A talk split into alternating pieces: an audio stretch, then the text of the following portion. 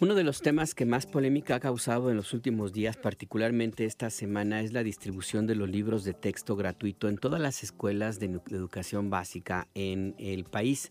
Este ciclo escolar que está por comenzar en unos cuantos días, pues ya empieza con algunas, pues con esta controversia que ha sido avivada por algunos medios de comunicación, pues que han planteado su agenda, pues, su agenda eh, de intereses en un tema que es fundamental pero para entender realmente qué es lo que sucede, si realmente existe tema para esta, esta controversia, queremos platicar, platicar con especialistas en educación, en pedagogía.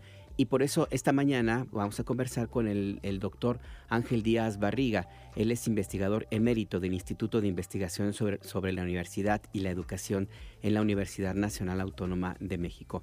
Doctor Díaz Barriga, gracias por esta conversación con Imer Noticias. Le saluda Alberto Nájar. Buenos días. Buenos días, Alberto. Saludo a ti y a tu audiencia.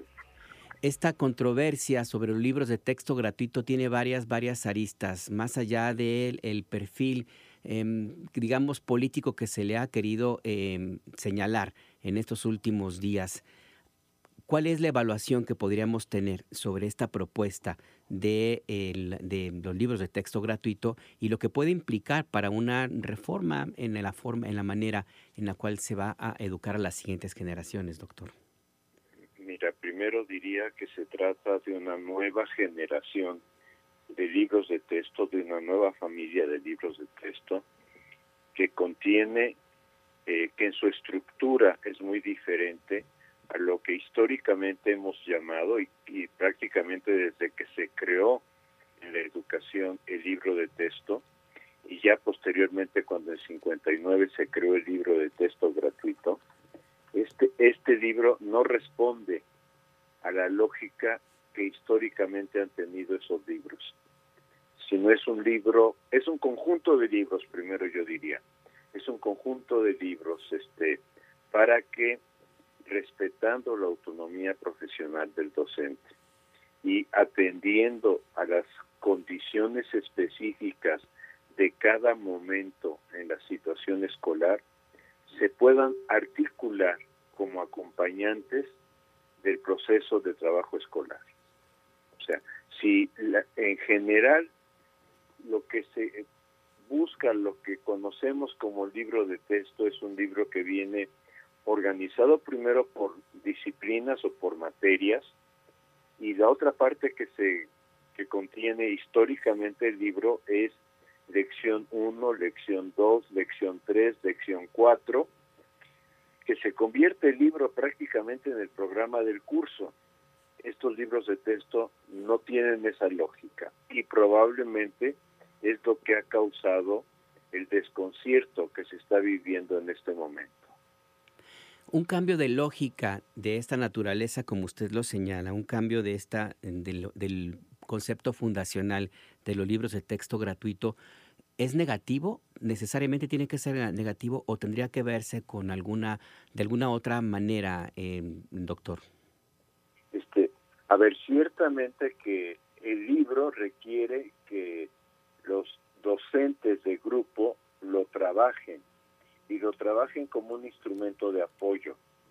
Aquí hay otro problema que señalaba una de mis colegas, Catalina Inclán, eh, hace dos días, y decía, eh, es que estamos en un, ante una familia de 31 libros de texto para educación primaria, 91 libros de texto si consideramos los de secundaria y los de telesecundaria. O sea, eh, ninguno de nosotros en su sano juicio puede decir, ya los revisé.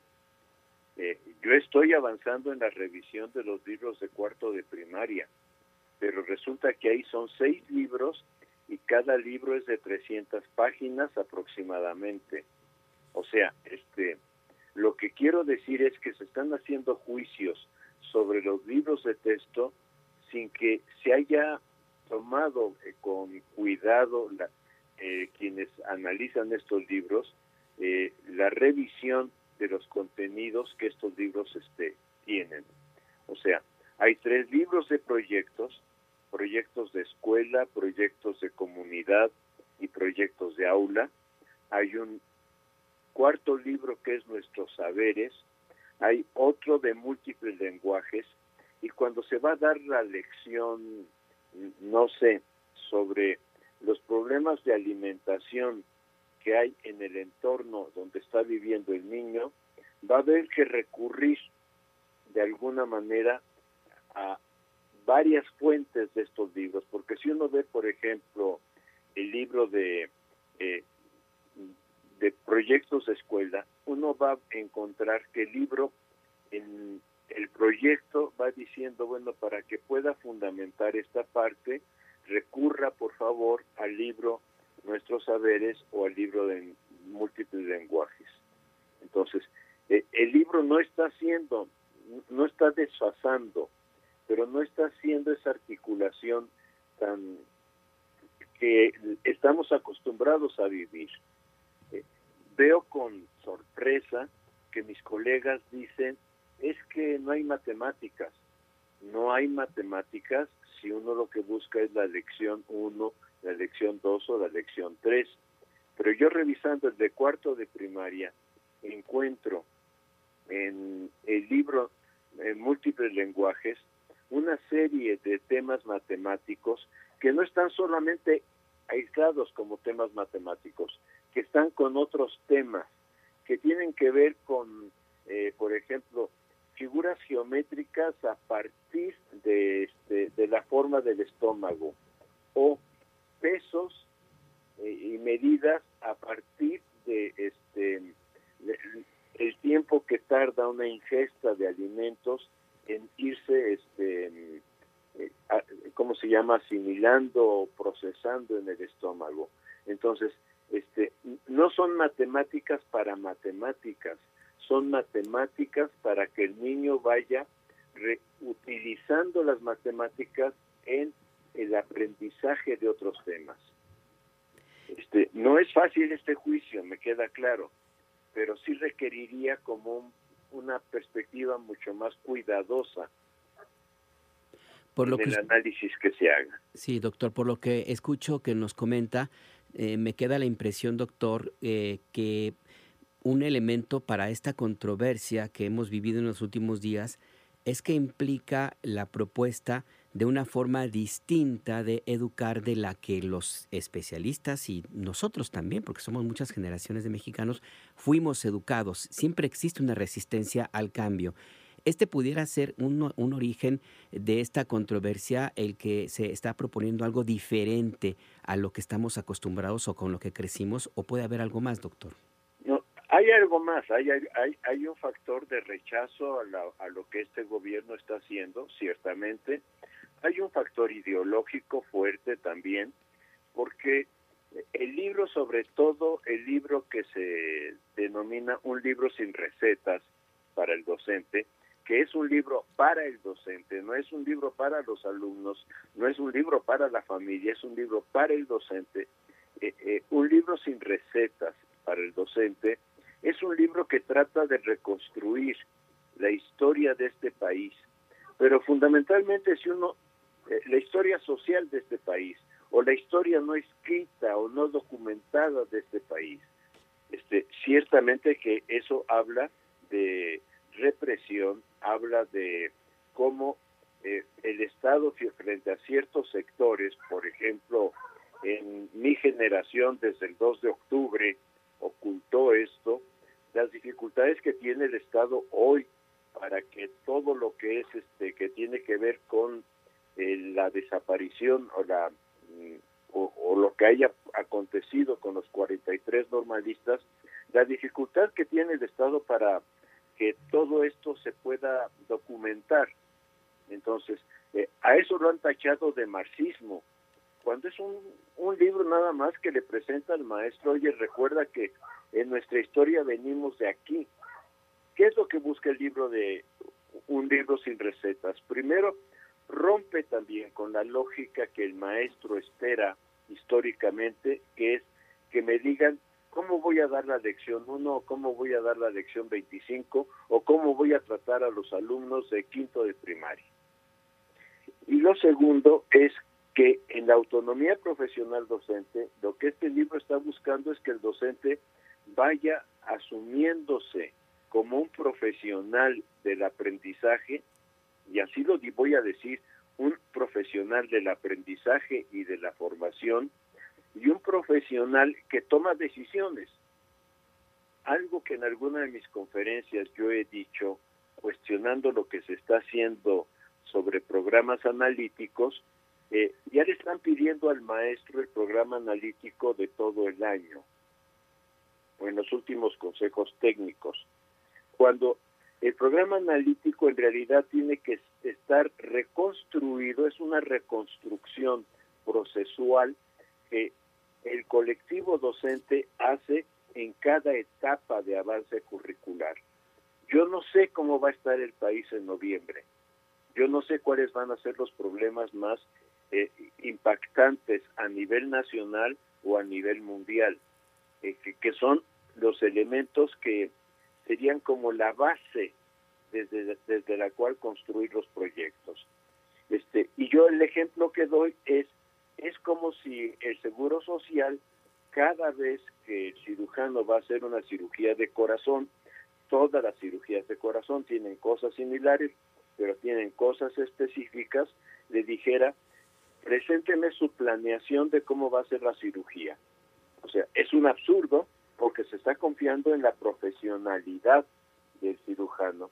En este caso podríamos decir que es un absurdo pedir hoy que el profesor esté pensando incluso cómo serán sus alumnos este, en noviembre cuando todavía no los conoce, cuando todavía no sabe exactamente en, qué condiciones va a recibir a sus estudiantes. Eh, ahora que lo escucho, eh, pensaba, doctor, en aquella discusión de hace algunos años sobre la forma de enseñar, sobre todo en educación básica. Había muchas críticas a esa tendencia a la memorización, a la memorización de datos, algunos inclusive poco útiles, en contra de quienes argumentaban la necesidad de em, fomentar la capacidad de razonamiento, de la lógica, del entendimiento del entorno y la propia, eh, la propia capacidad de cada alumno de aprender el mundo. No sé si esta discusión también esté ahora presente en una u otra manera, doctor. No se había acentuado, ciertamente que ya está en el plan de estudios.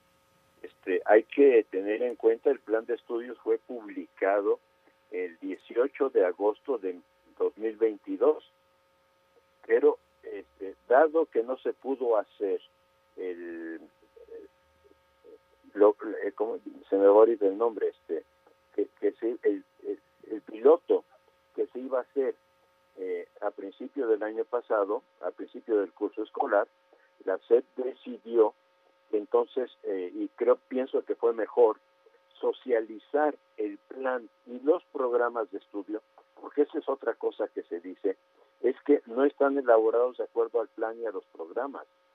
Este, no conocen que quienes elaboraron programas de estudio hicieron resúmenes que fueron entregados a la Dirección de Materiales Educativos para elaborar estos libros.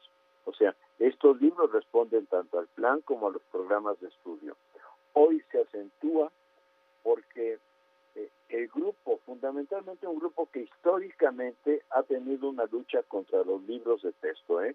que es la Asociación Nacional de Padres de Familia. O sea, yo aquí hice un pequeño recuento. Eh, cuando se crean en 59, se oponen. Cuando en 74, con Echeverría, empiezan a incorporar algunos elementos de la reproducción primero ovípora, ovípara, es cómo se reproducen este, por medio de huevos, y después de la reproducción de mamíferos, terminando con la reproducción humana, hicieron el escándalo, que eso de la parte de la sexualidad les correspondería a ello. En 2016 volvieron a protestar eh, y ese y fue en el periodo del presidente Calderón contra la, el contenido de sexualidad que tenían los libros de texto. Y en este momento sí están escandalizados. Están escandalizados porque el libro de cuarto de primaria, por ejemplo, entre otras cosas, le pide al niño que eh, elabore eh, un, un dibujo sobre un cuerpo humano, sobre un cuerpo humano en cartón, digamos, que elabore un dibujo donde estén los órganos masculinos y femeninos, órganos primarios y órganos secundarios. ¿Les parece como un escándalo que esto, para un niño de cuarto de primaria, el libro de texto le esté proponiendo como un contenido académico más? Pero no se dan cuenta que con la hipersexualización que tiene la infancia, los niños están hablando de sexualidad, cada, o sea, es, con esto bastaría que los padres de familia, por una parte, se acercaran a sus hijos y vieran cómo son, pero por otra parte que los maestros mm, pudiéramos decir cómo cada vez más nuestros alumnos en grados más pequeños van accediendo a temas de hipersexualización que encuentran en los medios, que encuentran en los celulares, que encuentran en internet, etcétera, y esto ha hecho que tengamos hoy púberes mucho más este pequeños que los que teníamos este o de menor edad que lo que teníamos por ejemplo cuando yo era niño. Entonces eh, el libro de texto está tratando de responder a múltiples problemas que enfrenta la escolaridad la escuela los niños este en, en México actual Doctor, eh, eh, este tema me gustaría que si tiene usted unos minutos más que lo profundizáramos, porque pareciera que estamos en una reedición en su etapa ahora de, esta polémica de la controversia inicial, la existencia misma de los libros de texto gratuito con todo lo que esto ha implicado. No sé si nos pueda esperar dos minutos en una pausa y regresamos a la conversación, doctor. Con todo gusto. Gracias, doctor. Vamos pues a la pausa, volvemos. Imer Noticias. Regresamos a la conversación con el doctor Ángel Díaz Barriga, investigador emérito del Instituto de Investigaciones sobre la Universidad y la Educación de la UNAM.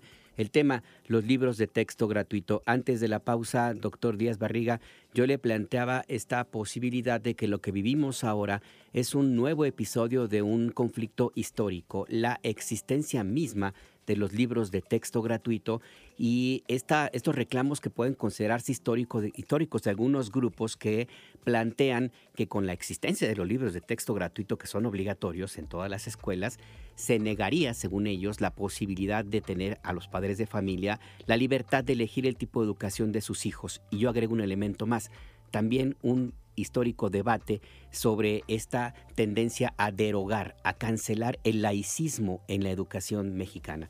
¿Tenemos este, esta controversia de nuevo en, un nuevo episodio, doctor? Aparece lamentablemente con nuevos signos, con signos muy preocupantes. Por ejemplo, este, eh, en, eh, hace unos tres o cuatro días en TV Azteca dedicaron casi 15 minutos a decir es que estos libros de texto van a fomentar el comunismo. Este, a ver, este, ¿de dónde sacan la idea de que, eh, vamos, ni siquiera estos libros de texto se acercan a fomentar el socialismo?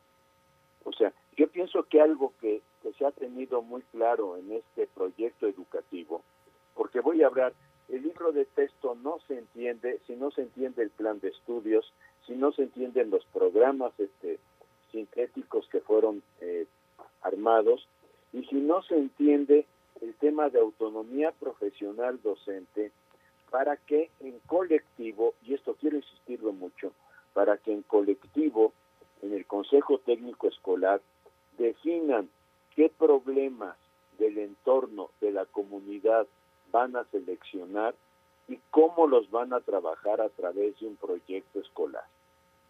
Este, eh, eh, el que se busque eh, este que este proyecto educativo busque que el niño frente al individualismo, frente al éxito personal, frente a tú eres el niño de dieces, el niño destacado, y este compañero que saca seises o cinco, pues es un compañero que no tiene caso que atendamos, ya sabemos que va, eh, que, no va a hacer grandes cosas en la vida, incluso va a abandonar la escuela este, en algún momento en su paso de primaria a secundaria, de secundaria a bachillerato o en el transcurso de su propia formación.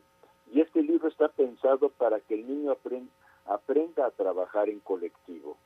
Pero una cosa es trabajar en colectivo en la ayuda que todos necesitamos, porque todos vamos aprendiendo de todos.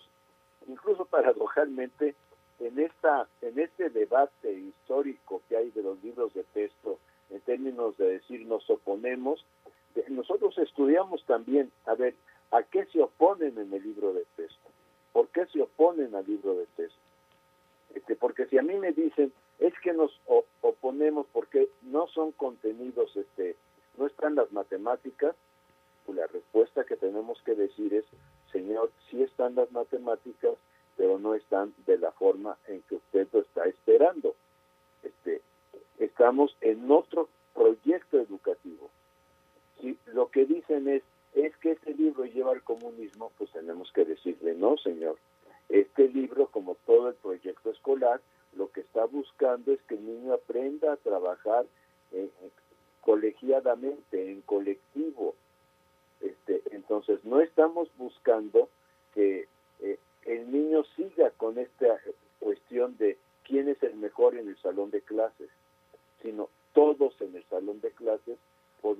contribuir al aprendizaje de nuestros alumnos. ¿Qué no nos han dicho? No nos han dicho algo que es un poco... Ah, otro tema que dicen es, este, no convocaron a los maestros. Permítame leer un párrafo con el que empieza el libro de texto. Y esto estoy hablando del prólogo del libro de texto de proyectos este, de escuela, proyectos de alumno y proyectos de aula. Dice, eh, voy a leer el párrafo, no es muy largo. El libro que tienes en tus manos fue elaborado por docenas de maestras, maestros, ilustradoras e ilustradores de todo el país. Sus experiencias de vida y profesionalismo se unieron en el anhelo de que en México se ofrezca una educación con equidad y excelencia para todas, todos y todes aprendan sin importar su origen, género, su preferencia sexual o clase social. Eh, que me disculpen, pero desde 2021 eh, la Dirección General de Materiales Educativos abrió una convocatoria para que los maestros que pudieran participar en este en esta tarea se inscribieran hizo su selección de maestros, hizo un programa de formación para que los maestros pudieran escribir sobre eh, la parte que les correspondía del proyecto escolar.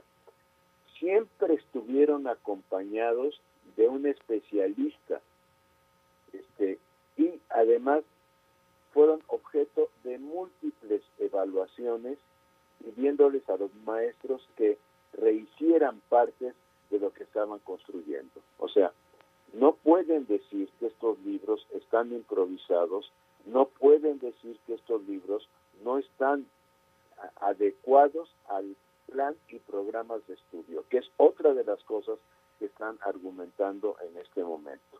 O sea, yo un poco lo que les diría es, tengan más cuidado en sus argumentos, pónganse a leer, pónganse a ver con cuidado el contenido.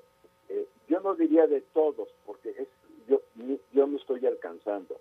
Yo decidí ahorita tomar cuarto grado, o sea, la fase cuatro, cuarto grado, y, y concentrarme en ella, porque los libros están construidos por fases y están construidos por grados. Eh, con lo que eh, hemos conversado esta mañana, doctor Ángel Díaz Barriga, me queda entonces la impresión que más allá de los argumentos que pueda haber o no en contra de quienes tengan alguna visión particular y que sientan que están atentando contra su modelo de sociedad que han querido y que establecieron, pues hay que decirlo de alguna manera, el echaleganismo fue el método de educación y de existencia misma, coexistencia misma en la sociedad durante décadas, doctor, y es lo que ahora no está presente y se pretende cambiar. La última pregunta que tendría entonces, doctor, y le quiero pedir una evaluación. Estamos entonces con eh, un escenario en el cual los libros de texto gratuito se quieren convertir en una trinchera más de una disputa político-electoral. Se están convirtiendo en una trinchera más, lamentablemente, de algo que no deberían de estar en el centro, porque en el, en el centro realmente, si, si, si queremos ser ecuánimes, en el centro tendría que estar cuál es el proyecto educativo que requiere México hoy. En algún momento nos dicen, es que después de la pandemia debían de haber hecho un diagnóstico de aprendizajes perdidos. La posición de varios de nosotros es que la pandemia es ciertamente este, retrasó algunos aprendizajes escolares, pero la pandemia también mostró que los libros de texto con lo que los niños aprendían sencillamente no eran adecuados para su aprendizaje. Ningún maestro pudo seguir el libro de texto durante la pandemia. en la pandemia lo que más se trabajó fue el WhatsApp o fueron cuadernillos seleccionados por los maestros y distribuidos este, a veces en papelerías porque iban los padres de familia a la papelería, a veces el maestro los enviaba en combi a alguna comunidad, o sea, este uno de mis estudiantes escribió algo que sobre lo que yo le he dicho hace un artículo, el cuadernillo viajero, porque era el cuadernillo que el maestro elaboraba en la escuela y que iba llegando a manos de los padres de familia para trabajarlo con los niños. O sea, si algo mostró la pandemia es eh, el programa escolar, los libros que se trabajaban no correspondían a la realidad de los niños. Eh, yo diría que el diagnóstico más grande de del fracaso escolar, la pandemia lo mostró. Y de alguna forma, en este sexenio, este, lo que nos hemos dado a trabajar, yo no estoy en libros de texto, confieso, yo estoy en planes y programas en la parte más pedagógica de esto, pero lo que nos hemos dado a trabajar con mucho cuidado es pensar cómo cambiamos el proyecto educativo. Y esto es un poco lo que en este momento me parece que en el país debería, de ser objeto de discusión. ¿Cuál es el proyecto educativo que requieren los alumnos de cara al siglo XXI pensando que el mundo se está transformando? Pensando, lo escuchaba yo en una conferencia esta, esta semana, este, la semana pasada, de que el Banco Mundial incluso reconoce que el neoliberalismo no logró lo que había, las metas que se había propuesto y que en este momento a nivel mundial no queda claro por qué pasos o por qué rutas avanzar, por qué rutas económicas avanzar. Ese es el documento del Banco Mundial. Entonces, si no hay esa claridad y en México estamos en la posibilidad de armar un proyecto educativo con condiciones, con rasgos diferentes, pienso que es el momento en que podemos, histórico, en que podemos hacerlo.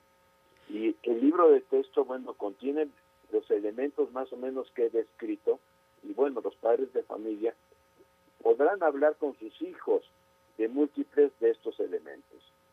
Eh, podría decir, por ejemplo, y no sé si esto cause más escosor en la sociedad mexicana, que el libro de texto de cuarto de primaria ya habla de la menopausia, de, perdón, de la menstruación, y ya habla de los procesos de menstruación y qué hay detrás de la menstruación, y también habla de qué, qué, procesos hormonales hay detrás de los cambios este, de las este, de los órganos sexuales masculino y femenino. Eh, yo pienso que el niño tiene derecho a saberlo y a saberlo desde la escuela y no desde lo que los amiguitos, desde lo que encuentra en internet, etcétera, este, puede encontrar. Exactamente, ese es el punto. Tratar de establecer un modelo educativo acorde con la realidad que de una u otra forma está ahí, ahí presente y no podemos escaparnos de ella. Doctor Ángel Díaz Barriga, eh, investigador emérito del Instituto de Investigaciones sobre la, Universidad y la Educación de la UNAM, muchas gracias por esta conversación con Imer Noticias. Alberto, ha sido un gusto y espero que haya sido de interés para su audiencia. Claro que sí, eso se lo aseguro, doctor. Gracias de nuevo. Hasta luego. Hasta luego.